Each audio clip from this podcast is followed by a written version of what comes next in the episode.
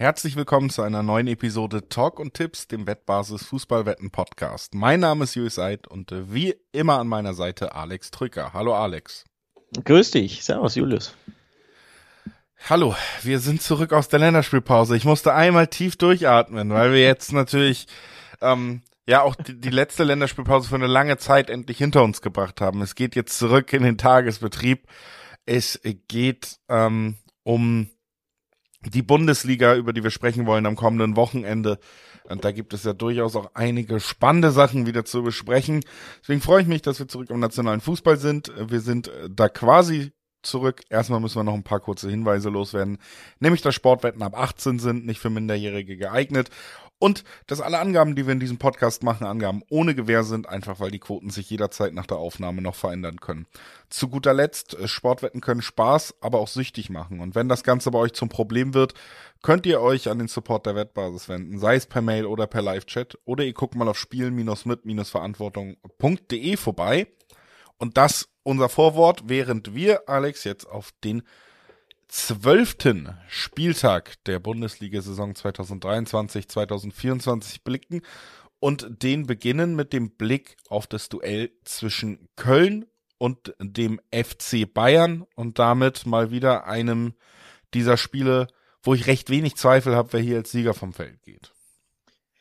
Und eine Überraschung beginnen wir den Spieltag, denn dass die Bayern am Freitag spielen, kommt nicht so häufig vor unter der Saison. In aller Regel machen sie das am ersten Spieltag, weil sie als Meister die Saison eröffnen. Aber dass sie unter der Woche ähm, am Freitag einen Spieltag eröffnen, ist sehr, sehr ähm, ja, selten der Fall.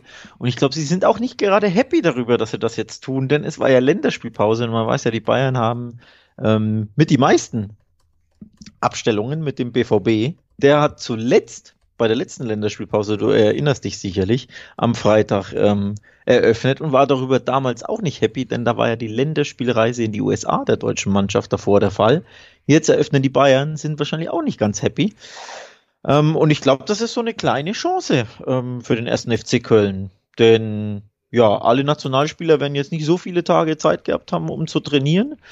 Und vielleicht kann der FC da den FC Bayern ein wenig auf dem falschen Fuße erwischen. Halten wir das für möglich? Nee, nee, gar nicht. Also gar nicht. nee, überhaupt nicht. Ich äh, glaube, man muss hier wieder zweigeteilt erstmal darüber reden, dass wir bei Bayern trotzdem, auch wenn ähm, manche Spiele völlig nicht wahnsinnig überzeugend sind, aber zuletzt haben wir auch überzeugende Spiele gesehen, allen voran das bis jetzt stärkste Saisonspiel gegen Dortmund, muss man ja auch sagen, ist auch noch nicht so lange her, zumindest was den Spielplan angeht. Ähm, wir haben eine formstarke Mannschaft hier, ne? Wenn wir drauf gucken, die letzten Spiele an der Bundesliga sowieso alle gewonnen. Es gab diesen Ausrutscher im Pokal, aber sonst hat man sich gar nichts nehmen lassen. Und auf der anderen Seite haben wir mit Köln eine Mannschaft, die auf Platz 17 steht. Äh, ich habe hier oft ausgeführt, warum ich mir wirklich Sorgen um die Mannschaft mache. Und das liegt vor allen Dingen nicht unbedingt ähm, immer an der Spielweise oder an dem Auftreten, aber es liegt vor allen Dingen an der sehr, sehr niedrigen Gesamtqualität des Kaders von Köln. Und das ist halt hier ein riesiges Gefälle dann zwischen diesen beiden Mannschaften. Also alleine was die Qualität angeht, ist Bayern so weit entfernt. Und wir haben es ja auch jetzt schon gesehen. Ähm, es ist tatsächlich so, dass Bayern, selbst wenn es nicht immer über 90 Minuten stark ist, ja mit Harry Kane zum Beispiel auch einen Spieler hat, der alleine in der Lage ist, solche Spiele zu entscheiden. Also für mich ist das hier eine ganz klare Sache. Ähm, Bayern wird das gewinnen. Bayern wird das auch Handicap gewinnen gegen Köln. Ich äh, sehe die Geisböcke hier komplett chancenlos. Und dann können wir uns um die restlichen Mannschaften kümmern, aus meiner Sicht. Damit würde Kölns äh, Heimniederlagenserie gegen die Bayern übrigens weitergehen, denn sie haben die letzten neun Bundesliga-Heimspiele gegen den FC Bayern München verloren. Das ist die längste Serie gegen eine Mannschaft, also Niederlagenserie am Stück gegen eine Mannschaft aus der Bundesliga überhaupt in der Vereinshistorie des ersten FC Köln. Also zu Hause gegen die Bayern gibt's regelmäßig ähm, auf die Mütze, wobei man ja zurückblicken könnte. Um einer hätten sie ja den Bayern die äh, Meisterschaft versaut letzten Sommer am letzten Spieltag, als es ja bis zur was 89. glaube ich 1 zu 1 hieß und dann kam Musiala mit einem schönen Tänzchen und schoss die Bayern ähm, zur Meisterschaft, aber da hat Köln ja aufgezeigt, dass man diesen Bayern beikommen kann. Ich bin gespannt. Ich glaube, Köln wird alles raushauen, aber ein bisschen Müdigkeit wird vielleicht auch sein und vielleicht ein bisschen schlechte Stimmung aufgrund ähm, ja, der, der Ergebnisse der deutschen Nationalmannschaft, wo ja einige Bayern dabei waren.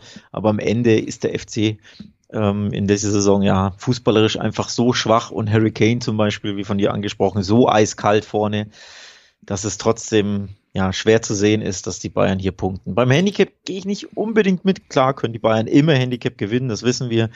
Aber ich glaube, das wird eher so ein, so ein Arbeitssieg der Bayern. Also vielleicht Harry Kane als Siegtorschütze, der den Unterschied ausmacht und dann gewinnen die Bayern vielleicht 2-1.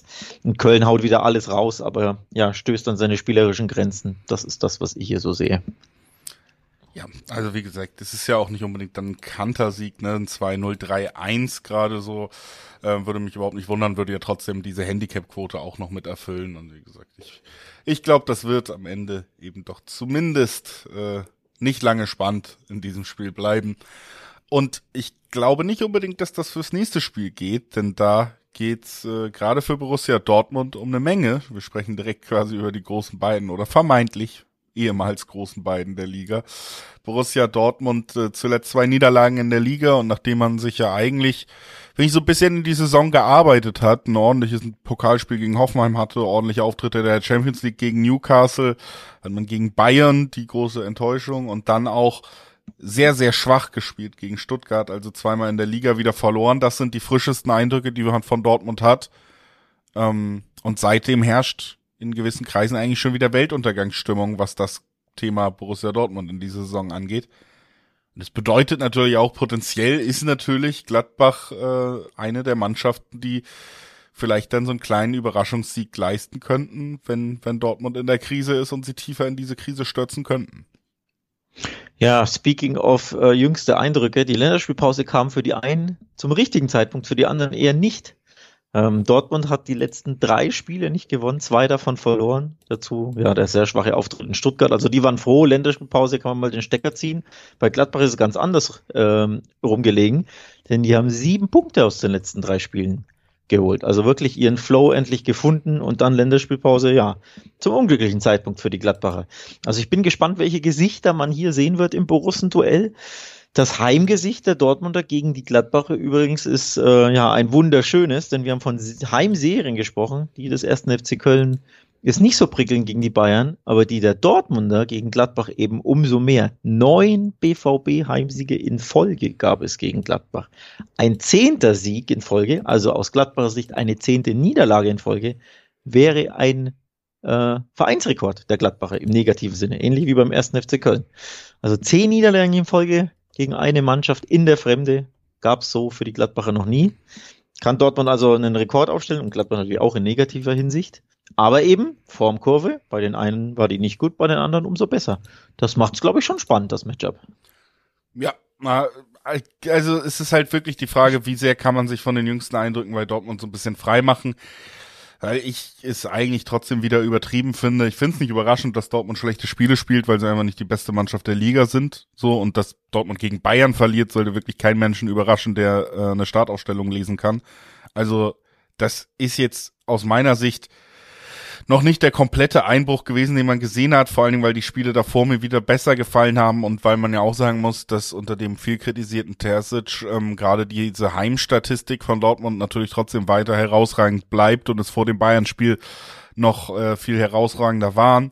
Deswegen ich kann mir trotzdem gut vorstellen, dass Borussia Dortmund hier unspektakulär, vielleicht auch wieder ohne groß Herzen zurückzugewinnen, aber am Ende eben die drei Punkte holt gegen ein Gladbach, das ja, sich in Dortmund traditionell sehr, sehr schwer tut, das generell einer der ja, Lieblingsgegner in den letzten Jahren waren. Und ich glaube, Borussia Dortmund kann dann halt schon, ja, mit einer wieder mal durchwachsenen Leistung vielleicht, aber einem ordentlichen Auftritt zu Hause, einer gewissen Resistenz in der Defensive, die sie jetzt auch gezeigt haben, gegen eine Mannschaft, die sich in dieser Saison eben auch erstmal finden musste, die sich auch noch weiterfinden muss, also ein bisschen gegenhalten. Ne? Also sie haben auch Wolfsburg und Co. besiegt ähm, die Dortmunder in diesem Jahr in eine ähnliche Kategorie, ja, sortiere ich Gladbach ein und ich glaube, auch wenn sich teilweise jetzt so angehört hat, Borussia Dortmund ist gar nicht vom Abstieg bedroht äh, und wird dieses Spiel wieder gewinnen. ja, äh, Heimspiele gewinnen sie halt einfach nur, nur mal sehr, sehr häufig, generell gesprochen.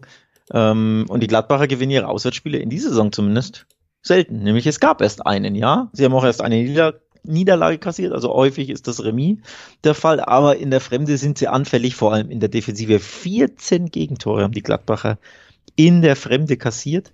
Nur Heidenheim und Darmstadt haben mehr. Nee, und Wolfsburg auch, sorry. Die haben auch. Also drei Mannschaften haben mehr Gegentore kassiert als die Gladbacher in der Fremde. Und wenn man dann eben sieht, wie häufig sie in Dortmund verloren haben, nämlich ähm, insgesamt nicht nur neunmal in Folge in Dortmund, sondern Dortmund hat 15 der letzten 18 Pflichtspiele gegen Gladbach gewonnen. Also da ist ein klarer, eine klare, klare Tendenz abzulesen, nämlich der Lieblingsgegner der Dortmunder mit Wolfsburg übrigens sprechen wir auch immer an, sind einfach die Gladbacher. Ich glaube, sie werden sich verbessert sein. Ich glaube, sie werden ein Tor schießen, weil die Dortmunder auch äh, anfällig sind. Es könnte ein interessantes Spielchen werden, also Tore auf beiden Seiten. Am Ende glaube ich aber auch, dass Dortmund äh, gewinnen wird, weil sie eben ja diese Heimspiele gegen solche Kaliber sehr, sehr häufig gewinnen. Also BVB gewinnt und beide treffen, wie ist hier mein Tipp. Ja, ja, äh, würde ich gar nicht unbedingt ausschließen, aber ich habe ja, für mich geht's tatsächlich in eine leicht andere Richtung. Ich glaube nämlich, äh, Borussia Dortmund gewinnt und Gladbach trifft nicht. Also das 1-0 war schon öfter in dieser Saison Go-to-Dortmund-Ergebnis, auch wenn es sehr, sehr unwahrscheinlich erscheint, wenn man sich an die letzten Jahre erinnert. Und ich könnte mir vorstellen, dass man sich wieder mit irgendwie, du hast gesagt, ist ja trotzdem auch der Verein, wo viele Spieler unterwegs waren, wieder mit der ähm, Nationalmannschaft. Du trägst so ein bisschen diesen Blues aus den letzten Spielen mit. Die Stimmung ist vielleicht im Moment gar nicht die allerbeste. Ich kann mir schon vorstellen, dass man sich da eher zu einem 1 zu 0 kämpft und diese drei Punkte mitnimmt, aber wie gesagt, nicht unbedingt dieses Spektakel bekommt, was irgendwelche Herzen zurückgewinnen könnte. Also ich tendiere tatsächlich eher in die Richtung Dortmund trifft, Gladbach trifft nicht, Dortmund gewinnt. Ja, halte ich dagegen, dass die Gladbacher schon 14 Tore in der Fremde geschossen haben. Nur Hoffenheim und Bayern haben ein Tor mehr. Also sie sind sehr, sehr angriffsstark. Hinten sehr anfällig, die Gladbacher auf des Gegners Platz. Vorne schießen sie aber auch immer wieder einige Tore. Ne? In Darmstadt waren es, glaube ich, drei. In Augsburg waren es vier Tore. Ähm, und die Dortmunder sind hinten einfach trotzdem immer wieder anfällig und nie sattelfest. Und äh, deswegen ähm, ja, setze ich hier auf Tore auf beiden Seiten. Aber am Ende ja, wird, glaube ich, schon die Serie Bestand haben, dass Dortmund erneut Lieblingsgegner Gladbach schlagen kann. Aber komplett ausschließen will ich das Unentschieden ehrlich gesagt auch nicht. Ähm, denn ja, dass den, man den Dortmundern beikommen kann, bemerkt man ja. Und es sei nur erwähnt, es gibt Fünferquoten aufs Remis. Nur um diese Quote hier mal zu nennen, weil wir das noch nicht getan haben. Sehr, sehr hohe Unentschiedenquote, wie ich finde. Angesichts dessen, dass Dortmund eben drei Spiele nicht gewonnen hat, zwei in Serie verloren und Gladbach drei Spiele nicht verloren hat. Viererquoten hätte ich ja erwartet, aber Fünferquoten aufs Remis finde ich auch ein spannendes Value. Ja, also wie gesagt, ich, ich kann es auch nachvollziehen. Ich kann, ich glaube, Dortmund kann aber am Ende gewinnen. Und damit weiter zum nächsten Spiel. Freiburg gegen Darmstadt. Auch hier, glaube ich, kann man sich durchaus ein umkämpftes Spiel vorstellen. Heißt, ähm, ja, wir haben zwar den klaren Underdog mit Darmstadt, aber finde zumindest leichte Außenseiterchancen, dass hier irgendwas passiert, weil Freiburg mir auch noch so ein bisschen Rätsel bleibt in dieser Saison. Ne? Sie sind nicht ganz so gut reingekommen in die ersten Spieltage, dann haben sie eigentlich wieder zugelegt, ihre Siege geholt, die man sich so erwartet hat. Jetzt gab's zuletzt dann doch eher wieder die schlechteren Ergebnisse. Also im Pokal raus gegen Paderborn sticht er natürlich stark raus, aber auch das 3-3 gegen Gladbach zu Hause die Niederlagen gegen Leverkusen und Leipzig. Jetzt Darmstadt. Einerseits eine willkommene Gelegenheit, um mal wieder drei Punkte zu holen in der Liga. Andererseits, wie gesagt, ich kann mir schon vorstellen, dass das gar nicht so einfach wird. Auf diese willkommene Gelegenheit setze ich tatsächlich. Ähm, da waren einige Ausrutscher dabei der Freiburger, die man so nicht unbedingt erwarten konnte. Auch sie sind äh, genau wie Dortmund mit drei ähm, Spielen in Folge in die Länderspielpause gegangen, in denen sie nicht gewonnen haben, haben auch nur einen Punkt geholt, übrigens bei einem 3 zu 3 gegen Gladbach. Da haben wir wieder die forschen Offensivgladbacher. Und es waren auch schwere Matchups zuletzt. Leverkusen, Gladbach, Leipzig, ne? Ähm, zwei davon verloren gegen Top-Teams ist natürlich auch nicht unbedingt eine Schande, gegen Leipzig und Leverkusen zu verlieren. Und deswegen ist Darmstadt jetzt genau dieses Kaliber, genau diese Chance, da wieder ja, Selbstvertrauen zu tanken. Das brauchen die Freiburger definitiv. Sie haben erst vier Siege eingefahren, das ist ein bisschen dünn, das ist okay, das ist jetzt nicht schlecht, aber trotzdem ne, ein bisschen dünn in elf Spielen. Aber in, ähm, wenn man auch auf die nächsten ähm, Spiele schaut, also jetzt Darmstadt ist ein Pflichtsieg und auf den setze ich auch. Danach kommen mit Mainz, Wolfsburg, Köln, Heidenheim. Sehr, sehr machbarer Gegner. Wenn du da ungeschlagen bleibst, den einen oder anderen Sieg holst, kletterst du schön nach oben in der Tabelle. Also ich setze hier drauf, dass es gegen Darmstadt schon positiv losgeht und vielleicht dann auch positiv weitergeht für die Freiburger. Also Heimsieg. Heimsieg ist dein Tipp äh, wieder mal so ein bisschen entgegen dem, was ich fühle hier. Wir kommen hier heute noch nicht. Ja, weil du zuletzt immer gegen die Freiburger tippst. Ja, weil die einfach schlecht sind auch. Muss man auch mal sagen. Nee, ich fand, ähm, wie gesagt, weil sie mir nicht konstant genug sind, weil mir diese Stabilität fehlt. Klar ist, dass Darmstadt, finde ich, auch gerade ein riesiges Fragezeichen ist, weil wir haben ordentliche Spiele, Spiele gesehen, wo man sagen kann, okay, die werden irgendwie um den Klassenhalt kämpfen können, zumindest in dieser Liga so. Das ist ja auch das Maximum, was man erwarten kann, ganz realistisch und gar nicht despektierlich gemeint. Jetzt haben wir natürlich da aber auch eine, eine relativ verquere Situation äh, mit dem Trainer, mit der Krankheit seiner Frau, mit ähm, seinem äh, seiner Pausierung. Also es ist ja auch ist, noch irgendwie ist wieder zu, wird wieder zurück sein, lieber Knecht. ja natürlich, aber also du hattest ja jetzt lange kein Teamtraining mehr quasi auch unterhalb dieser Sachen und du weißt nicht genau, was ich nur meine ist was von Darmstadt wieder sehen, ob du da wirklich den Maßstab anlegen kannst, dass wir sehen exakt das Darmstadt, was wir am letzten Spieltag, am vorletzten Spieltag gesehen, gesehen haben. Deswegen fällt es mir super schwer, das zu tippen. Trotzdem, ja, ich komme nicht drum rum, dass ich sage, Freiburg ist dieses Jahr ein bisschen, vielleicht ein bisschen schwächer als sonst, vielleicht manchmal ein bisschen unaufmerksamer als sonst, was die Defensive angeht. Union Berlin leid, was die Probleme angeht, vielleicht auch. Deswegen tippe ich das Unentschieden und das gibt 440er Quoten. Sehr, sehr mutig. Sehr, sehr mutig. Ich sag, Freiburg gewinnt und das zu null. Ähm, denn dadurch peppelt man so ein bisschen seine Quoten auf und die Darmstädter haben erst vier Auswärtstore geschossen. In der Fremde sehr, sehr zahnlos. Minus 14, äh, die Torbilanz in der Fremde ist die schlechteste der gesamten Bundesliga. 18 Gegentore ist auch ein bisschen viel, ne, in fünf Spielen auf des Gegners Platz. Also Darmstadt zu Hause sind sie definitiv unbequemer ähm, und schwerer zu schlagen, als wenn sie als Auswärtsmannschaft gast, ähm, in der Fremde gastieren. Und deswegen sage ich, Freiburg gewinnt das. Ich denke da an ein 2 zu 0 von Freiburg so als Ergebnis. Dann gibt es schönere Quoten und das wäre der Pflichtsieg für, für Freiburg, den ich hier erwarte. Ja, also werden wir sehen, sind wir auf jeden Fall anderer Meinung, aber ja, das sei ja jedem unbenommen. Wir kommen äh, zur Mannschaft, auf die ich eben schon kurz mich bezogen habe. Wir kommen zu Union Berlin. Die spielen gegen Augsburg und äh, ja, haben überraschend gute Quoten für den Lauf, den sie bis jetzt hingelegt haben in der Liga in den letzten Spielen. Augsburg hat sich ja eigentlich gefangen unter Torup, ganz gute Ergebnisse und Punkte jetzt eingesammelt. Union Berlin hat sich von Urs Fischer getrennt. Ähm, und ist eine Mannschaft, die sehr, sehr lange schon auf einen Sieg in der Liga wieder wartet. Ne?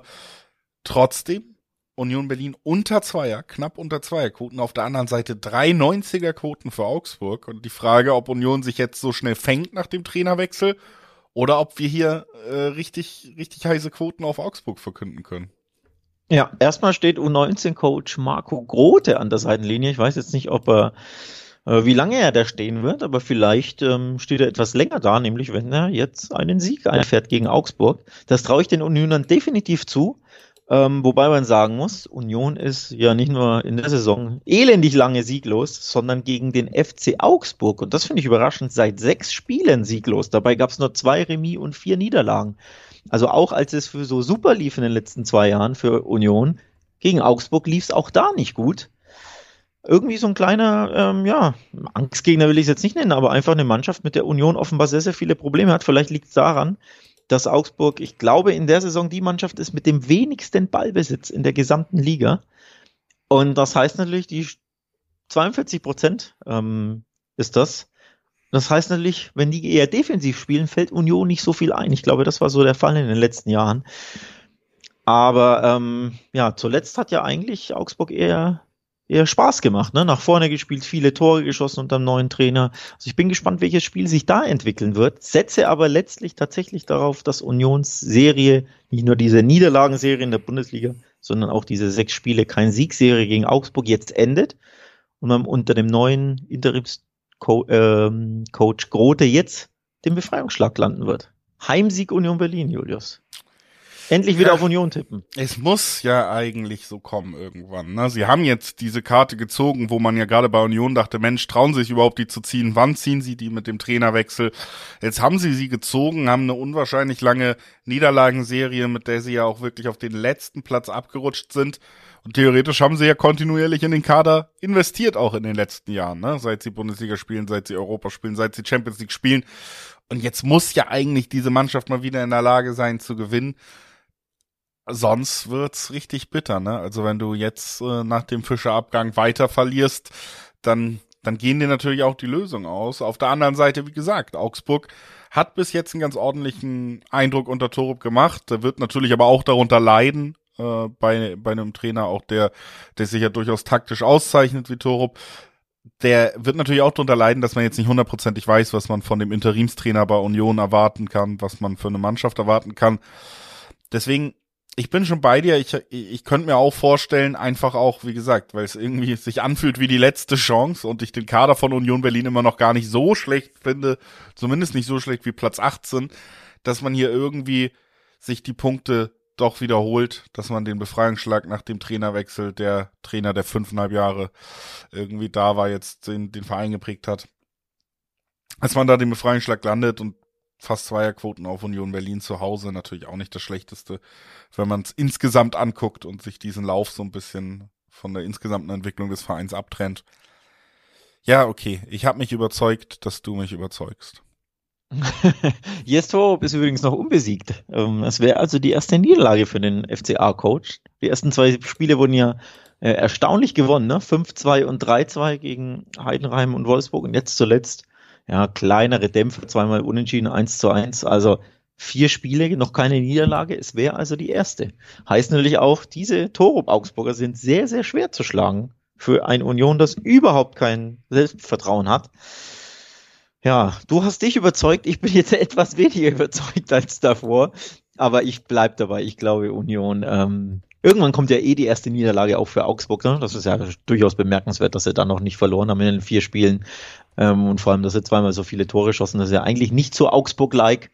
Ähm, und es ist auch nicht Union-like, dass man nie gewinnt. Und in Köpenick ist eigentlich normalerweise Union-like, dass sie irgendwie 2 zu 1 gewinnen. 1 zu 0 oder 2 zu 1, ne? Mit Ach und Krach und vielleicht, ja, erzwingt man diesmal das Glück oder es wird einfach mal wieder eine Ecke eingeköpft, weil gefühlt haben sie das Ewigkeiten nicht mehr gemacht und in den zwei, drei Saisons, wo es so gut lief, waren sie so unglaublich standardstark. Also vielleicht klappt es ja mal nach einer Ecke mit einem Türchen per Kopf und dann kannst du Augsburg niederringen. Darauf setze ich jetzt einfach mal. Ja, also, wie gesagt, kann ich mir auch vorstellen, dass äh, wir am Ende den Sieg sehen in dieser Gemengelage, die sich vor diesem Spiel da bei Union abzeichnet und würde sagen, lass uns direkt nochmal weitergehen zum nächsten Spiel. Bremen gegen Leverkusen. Bremen hat sich auch ein bisschen gefangen in dieser Saison, aber trotzdem sind wir natürlich eher bei der Fragestellung, welche Mannschaft kann überhaupt Leverkusen aufhalten? Sieben Siege in Folge jetzt wieder, stehen an der Spitze der Tabelle, spielen einen unfassbar schön anzusehenden Fußball ähm, zeigen wenig Schwächen, haben, wie gesagt, schon mal spektakulär gewonnen, haben schon mal knapp Kampfspiele gewonnen, also auch diese verschiedenen Facetten haben wir schon gesehen. Und jetzt sind wir halt immer an dem Punkt, wo du dich jedes Wochenende fragen musst, wann kommt der Ausrutscher? Keine Mannschaft gewinnt jedes Spiel in einer Saison. Wann kommt der Ausrutscher? Und die Frage an dich dann eben vor diesem Spiel, Alex, weil du bist ja hier jetzt auch der Experte. Ist wer da dieser Ausrutscher?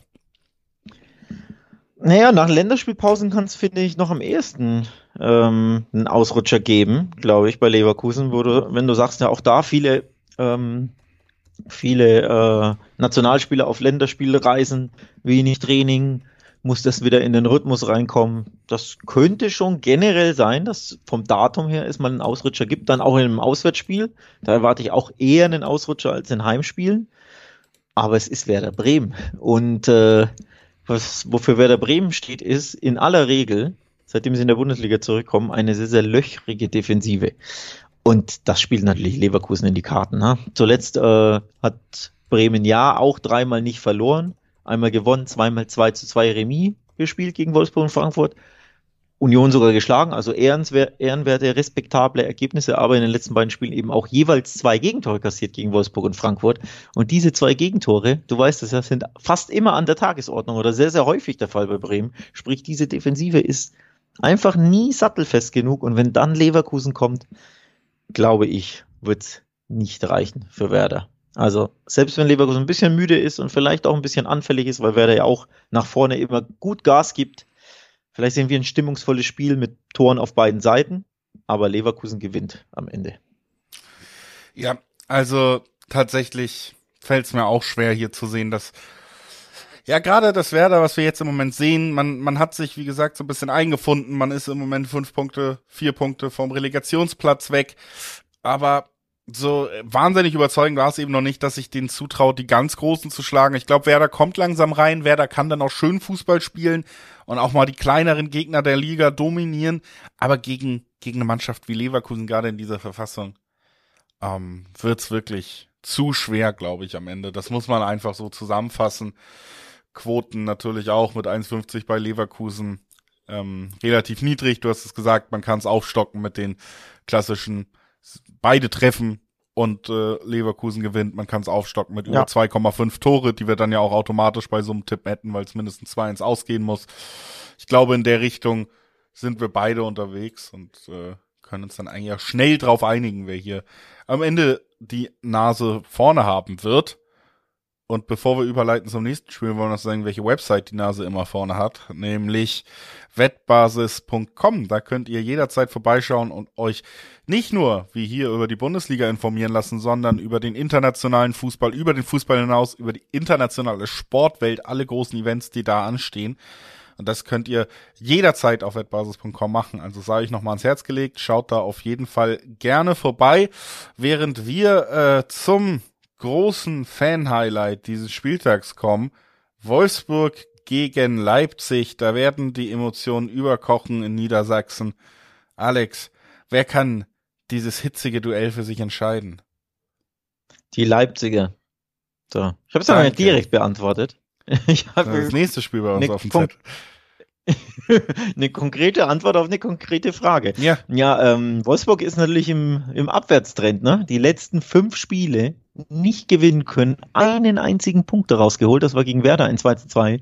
Und in Gladbach vor der Länderspielpause am Freitagabend einen desolaten Eindruck hinterlassen. Wirklich einen desolaten. Ich habe das Spiel auch über 90 Minuten gesehen. Da war Wolfsburg unglaublich schwach. Gladbach, ja, da hat auch wieder fun viel funktioniert und wir haben ja darüber gesprochen, dass ne, Gladbach jetzt wesentlich mhm. besser in der Saison äh, angekommen ist und sein Mojo so ein bisschen gefunden hat und sein Flow, aber der ist ja bei Wolfsburg komplett weg, ne? nachdem er, nachdem die Saison so vielversprechend begonnen hatte, jetzt eben reihenweise Niederlagen gegen Stuttgart, gegen Leverkusen, gegen Augsburg und gegen Gladbach, nur das Remis gegen Werder. Also das macht nicht sonderlich viel Hoffnung und wenn es dann gegen Leipzig geht, dann ja, ist meine Antwort eben, Leipzig gewinnt das Ding.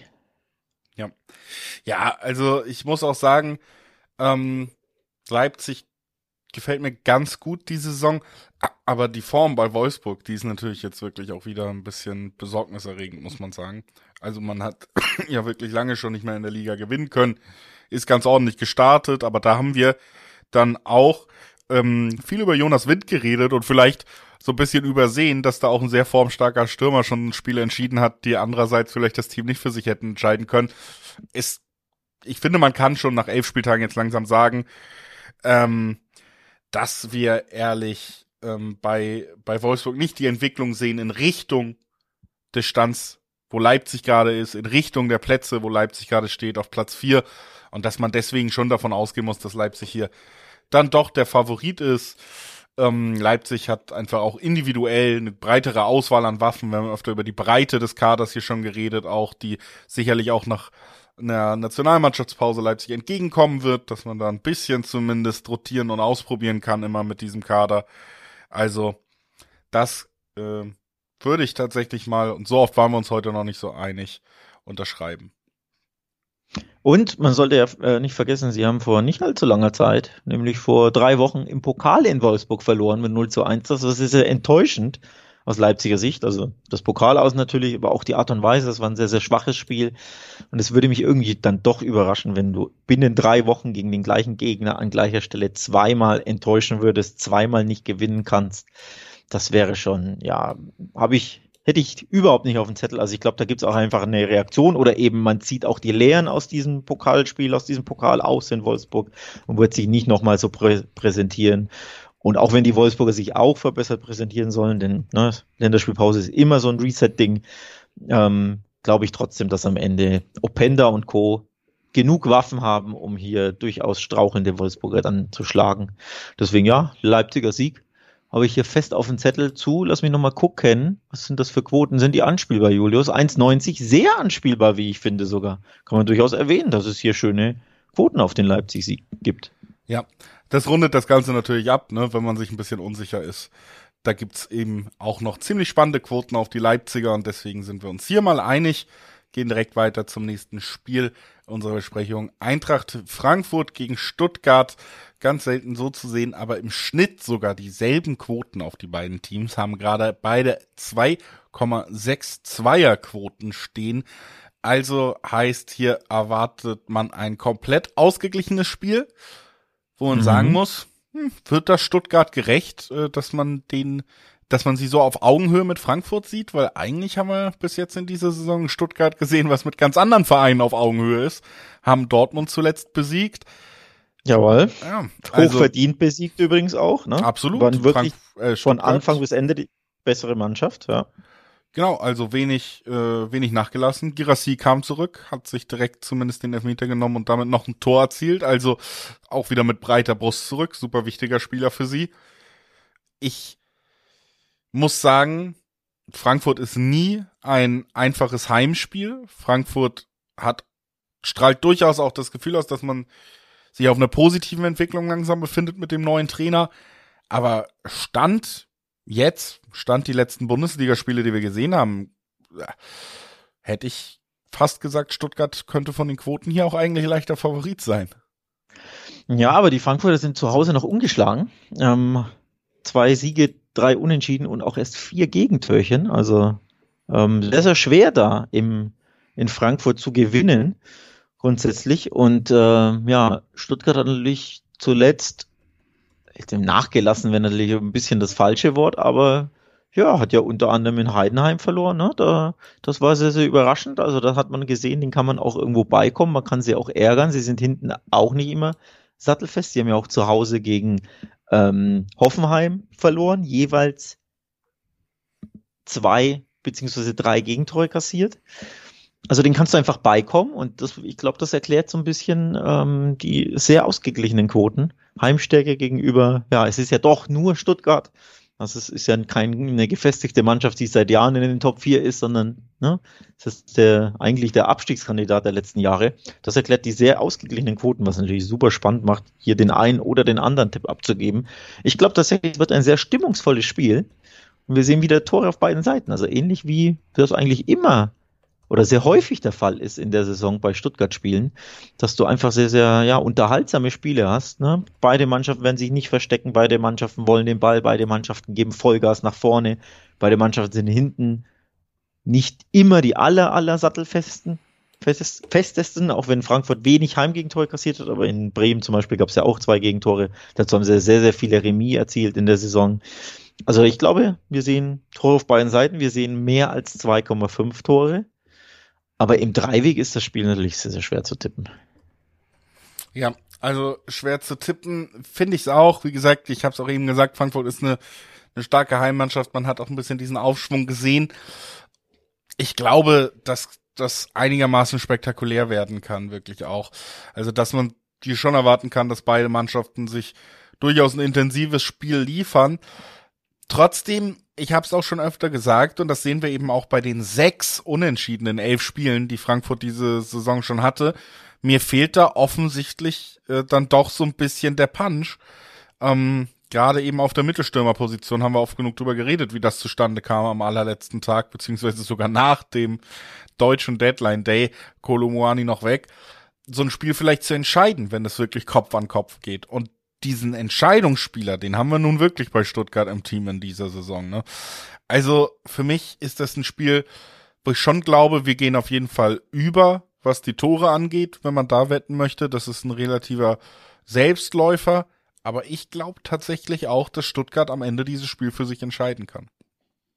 Sehr, sehr spannend. Ähm, mutiger Tipp, Girassi-Tor-Tipp könntest du auch abgeben, wenn du ihn schon so ansprichst und sagst, der kann den Unterschied ausmachen. Denn wenn er zurückkommt, halb fit nur ist, sich direkt den Elfmeter schnappt gegen Dortmund und wieder zum Matchwinner wird, dann kann er natürlich auch hier erneut in Frankfurt wieder knipsen. Also es würde irgendwie auch passen, glaube ich, dass er nahtlos da anknüpft, wo er aufgehört hat, nämlich ähm, ja mit Harry Kane vorne ne, Rekordzahlen aufzusetzen oder aufzustellen, ähm, Woche für Woche nicht nur ein Tor zu schießen, sondern ja wirklich zwei oder mehr. Absolut bemerkenswert. Von daher kann ich mir ein Gerassi-Tor sehr, sehr gut vorstellen und ja, vielleicht schießt er ja das eine Tor mehr, als hinten kassiert wird. Ähm, also ich sehe sogar über das Over 3,5 kann ich mir sogar vorstellen. Ne? Dann hättest du ein schönes 2 zu 2 oder eben wie damals bei äh, Dortmund gegen Frankfurt, da ging es ja noch ähm, torreicher zu und dann gewinnt vielleicht eine Mannschaft 3 zu 2. Alles gut vorstellbar. Also das ist wirklich ein Topspiel, auf das freue ich mich sehr am Samstagabend 18.30 Ja, also bis jetzt vielleicht tatsächlich das Spiel, auf das man sich am meisten an diesem diesem Spieltag freuen kann. Und dann muss man ja auch mal, wenn auch oft gescholten sagen, da hat man dann auch die richtige Entscheidung für das Samstagabendspiel getroffen in diesem Falle, dass dieses Spiel da steht. Ähm, Frankfurt gegen Stuttgart, das ist das Duell, über das wir eben geredet haben. Und jetzt wollen wir noch am Freitag weitermachen, äh, am Samstag, am Sonntag, um Gottes Willen. Die beiden Spiele haben mich aus der Bahn geworfen, die da stehen, Alex, denn so sehr ich die Ansetzung lobe und so viel Lust man hat, am Samstagabend einzuschalten, weiß ich nicht, wie viele Leute Lust haben, am Sonntag in die Bundesliga einzuschalten, denn die beiden Partien, die wir da sehen werden, sind Heidenheim gegen Bochum und Hoffenheim gegen Mainz. Das erste Duell, über das wir sprechen wollen, ist Heidenheim gegen Bochum. Heidenheim-Bochum, ja, Abstiegsduell. Vor allem, ähm, also generell ja vor der, vor der Saison hat das jeder gesagt, aber mit Blick auf die Tabelle der 13. trifft auf den 14. Sie sind ein Pünktchen auseinander. Da geht's ja um drei Punkte natürlich, aber mit Blick auf die Gesamtsaison auch ein bisschen um mehr. Ähm, nämlich ums Überleben in der Saison. Also drei Punkte. Tun beiden sehr, sehr gut hier. Die Bochum haben ja erst einmal gewonnen. Das ist ein bisschen dünn bisher. Spielen jetzt auswärts. Da treten sie generell ja, da ist es generell dünn, was sie so in der Fremde immer mal wieder zeigen, vor allem ähm, in der ersten Bundesliga. Aber interessanterweise glückte der Auswärts äh, der, der eine Sieg just in der Fremde bislang, während die Heidenheimer natürlich so heimstark sind, nämlich alle ihre drei Siege zu Hause eingefahren haben. Sehr, sehr interessant auch. Also Heimstärke trifft auf, Auswärtsstärke kann man es nicht nennen, aber ja. eben, sie haben den einzigen Sieg in der Fremde eingefahren. Das macht es ein bisschen spannend auch wieder schwer zu tippen, aber hier neige ich tatsächlich wieder zu Heidenheim. Das habe ich in, den, in diesem Podcast häufiger gemacht bei Heimspielen, dass ich sage, ich setze eher auf die Heimstärke Heidenheims, auch wenn ich mir nicht sicher bin, denke ich mir, okay, vielleicht, ja, kann Heidenheim wieder zu Hause Gas geben. Ja, du hast es ja eigentlich auch richtig ausgeführt. Es ist eben ja nicht unbedingt so, dass das Bochum jetzt wahnsinnig auswärtsstark ist, weil sie diesen einen einen Sieg da eingefahren haben. Es ist aber schon so, gerade für eine Abstiegsmannschaft, dass Heidenheim sich. In Darmstadt übrigens gab's den, ne? Bei einem ja, anderen also auch beim direkten Konkurrenten. Genau. Und es ist aber schon so, dass Heidenheim sich sowieso auch auswärts haben wir ja schon einige ordentliche Spiele gesehen. 2-2 in Dortmund äh, nach einem 2-0 Rückstand kommt da immer schon in den Kopf. Also ein, zwei Geschichten hat man da schon geschrieben in diesem Jahr. Und gerade zu Hause für einen Aufsteiger, für einen Zweitligisten haben sich sehr gut präsentiert besser präsentiert als Bochum das in vielen Spielen in dieser Saison getan hat. Deswegen bin ich bei dir. Ich würde hier auch eher den Vorteil, den Heimvorteil so ein bisschen auf Heidenheim ummünzen wollen und würde auch sagen, dass sie für mich hier die leichten Favoriten in diesem Spiel sind und äh, das Bochum ja sowieso, ne? Also das gilt sowieso für den Verein. Gerade in den letzten Jahren, wo man die Klasse halten konnte, war man zu Hause eben eine absolute Macht und konnte die wichtigen Punkte sammeln. Und ich glaube, Bochum ist ein Verein in der Gesamtkonstellation mit den Fans, die man hat, mit der Tradition, die man hat, mit dem tollen Stadion, was man da hat. Da muss man hin zurückkommen, wenn man wirklich in dieser Liga noch mitmischen will, dass man zu Hause eben auch diese Punkte sich erkämpfen kann, weil auch bei Heidenheim wird super schwer und gibt zwei 20er Quoten, wenn wir sagen, Heidenheim gewinnt das Ganze.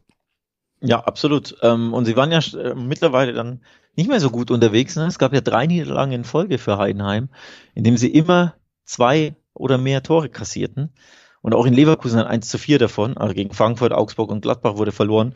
Und da hatte man gedacht, okay, jetzt wurden sie vielleicht ein bisschen entschlüsselt oder jetzt, ja, sind sie so im Negativstrudel und verlieren viele Spiele in Folge.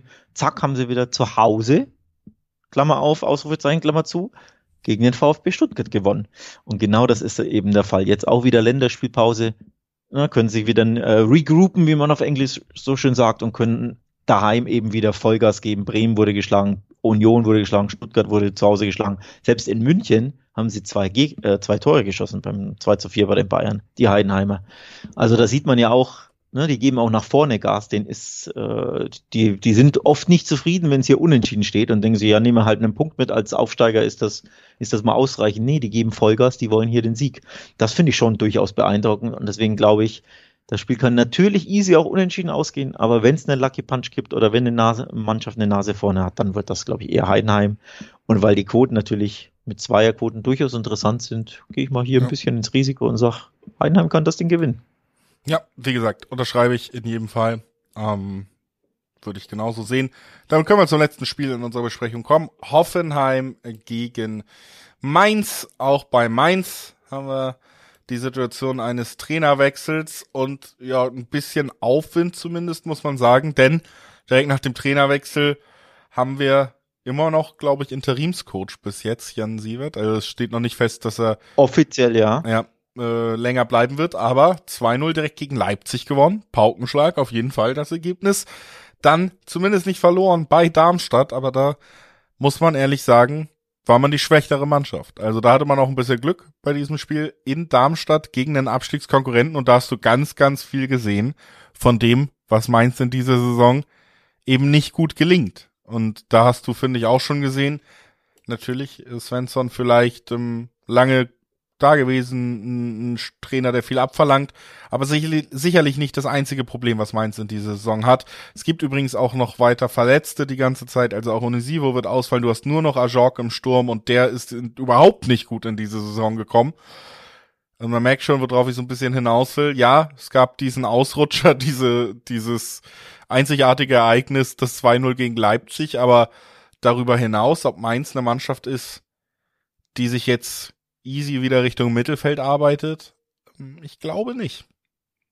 Ich glaube auch nicht. Und ich glaube auch nicht, dass es hier ähm, so weitergeht wie zuletzt, nämlich ungeschlagen und vor allem zweimal ohne Gegentor. Das ist fast schon ja, das Beeindruckendste.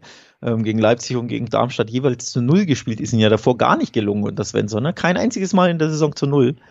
Und jetzt unter dem neuen Coach just zweimal in Folge zu null und eben den ersten Sieg geholt. Also ja, manchmal gibt's halt so einen Trainerwechseleffekt. Das ist definitiv bemerkenswert. Aber ich glaube, der geht jetzt nicht weiter. Wobei Hoffenheim auch eine kuriose Geschichte. Sie sind die erst, äh, die stärkste Auswärtsmannschaft der Liga.